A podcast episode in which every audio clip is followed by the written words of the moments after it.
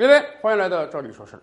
能源问题真是困扰全球多个国家，尤其是在最近一段时间以来。您看看国际原油价格都涨到什么状态了？上个月咱们还讨论是不是每桶八十美元、九十美元，现在大家讨论的是每桶一百二、一百三，甚至未来有没有可能冲破二百，以至于啊。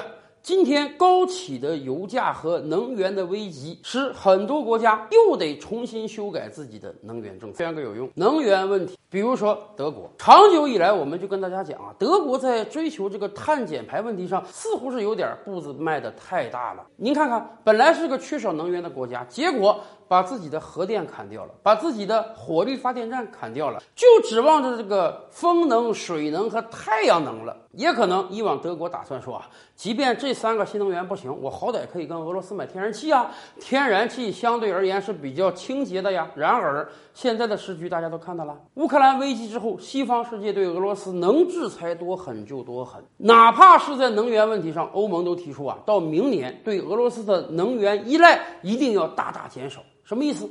德国甚至有人提出，以后可以不买俄罗斯的天然气，我们重新去烧煤。是的，为了对抗俄罗斯，连这个清洁能源、碳减碳排放这个政策，德国都可以抛弃了。哎，今天在高油价的环境之下，能源问题要转向的国家又何止德国？我们的邻邦日本不也是这样吗？咱们都知道，日本呢绝对是一个能源匮乏国家，而日本又是一个。大的工业国、出口国，所以呢，历来日本就要从全球各地进口大量的能源。对于日本而言，能源是非常重要的。这也是为什么早在几十年之前，日本就率先开启了核能。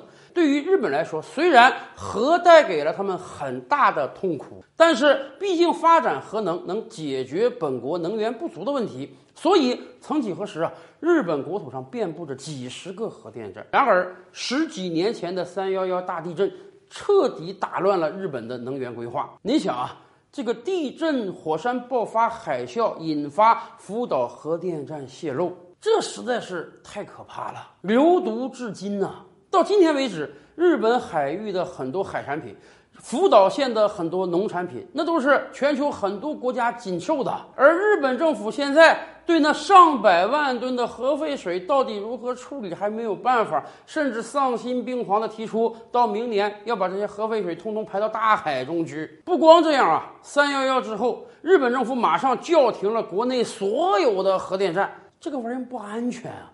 一旦哪天再来个大地震，再来个大海啸，哎。再有一个核电站泄漏怎么办？所以十多年前的日本政府处于一个非常尴尬的境界。一方面，本国非常需要电能；另一方面，又不敢再让这些核电站继续服役。那么怎么办？其实受到影响的真的远不止日本。为什么德国要把自己的核电站废掉？那原因不就是看到日本核电站泄漏了吗？所以德国抢先一步说不要让这个核电站泄漏，在他们的国家也发生，这也导致了德国今天的能源困局。包括法国，法国本来是欧洲大陆上使用核能最广泛的国家，法国有百分之七十五的电力是核能供应的，甚至法国还有余力向周边国家输出电能。然而，也是因为日本的问题，在过去的若干年，法国政府提出了减少核电站的政策。是的，因为三幺幺大地震，全球很多国家是谈核色变的。然而，反过来讲，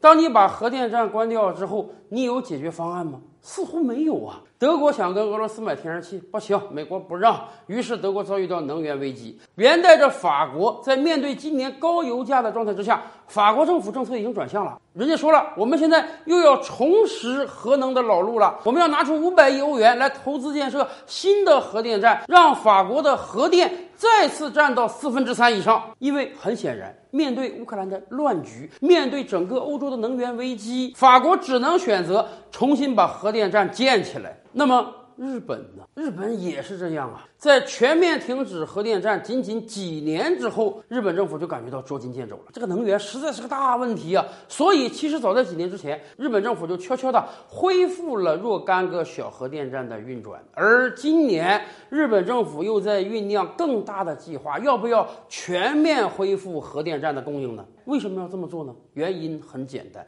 因为能源已经是一个日本负担不起的问题了。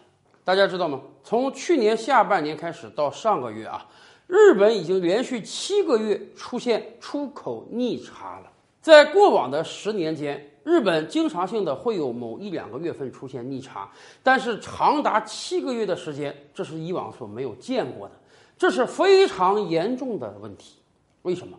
众所周知啊，日本是世界第三经济强国。日本经济为什么强大呢？它国土没有很大，人口也不是特别多，关键是还不像俄罗斯、沙特那样有天量的资源。日本是真正的工业国，日本从海外进口大量的原材料、能源，然后利用本国老百姓的聪明才智和辛劳汗水加工制造成工业品，再卖到别的国家，从而点石成金。这就是工业的魅力啊！可以把几千块钱一吨的钢变成几万、十几万一辆的轿车，这巨大的利润就是工业留下来的。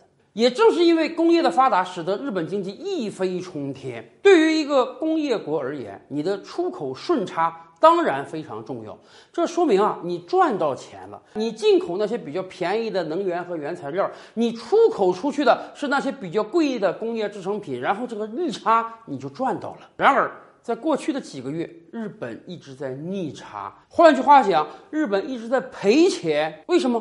一方面是因为这些年来，咱们也看到了，日本商品在国际上的竞争力已经是越来越弱了。在中国市面上，除了汽车之外，我们几乎很难再看到日本商品了。这跟上世纪八九十年代是天差万别的变化。而另一方面，使得日本出口逆差的罪魁祸首，恐怕就是能源的价格了。你想，去年前年的时候，石油。四十多美元一桶，现在一百四十美元一桶，连续多月的高位运行啊！对于日本而言，你不进口能源不行啊，你连电都发不了，你怎么进行工业生产啊？所以，一方面是美国引发的席卷全球的通货膨胀，使得大宗物品原材料价格暴涨；另一方面是乌克兰危机引发的能源价格暴涨，双向加持之下，使得日本连续多个月出现贸易逆差。所以，日本人现在要考虑考虑。他们的能源问题了。面对着涨势越来越凶的石油，很多日本人在考虑：不行，我把这个核电站重新给打开算了。而且大家知道吗？由于接触核能比较早，所以一度日本在建设核电站方面是非常有经验的。而这个世界上有很多第三世界国家、能源缺乏的国家，人家也是想建核电站的，因为。核电站一建能彻底解决能源问题啊，所以以往啊，日本还可以大量的对外出口核电站，这也可以使得日本企业在国际竞争上多有斩获。但是自打十多年前的三幺幺大地震之后啊，日本本土的核电站都不见了。你还怎么向海外输出啊？啊，你到一个国家去竞标，然后告诉人家我们国家核电站不建了啊，通通到你这儿来建，那人家能相信吗？更关键的是，由于长达十多年的停滞，使得日本本土的核电人才也逐渐凋零了。所以，日本国内有人提出说，如果再不恢复核电站的建设，那么再过十年，你想恢复起来，你都没有足够的人才了，更不要提你靠出口核电站来赚人家的钱。哎，所以最近一段时间以来，日本国内真的有很多人在讨论，要不要全面的恢复核电站的建设，一举两得，既解决掉日本的能源问题，变逆差为顺差，也让日本的核电站能够继续出口。然而很不幸的是，就在这个讨论正在逐渐升温的时候，哎，日本福岛那边又有地震了，七点四级呀！这个说大不大，说小不小，所以真是让大家替日本捏一把汗啊！以日本这个自然条件，到底还能不能恢复核电站的建设呢？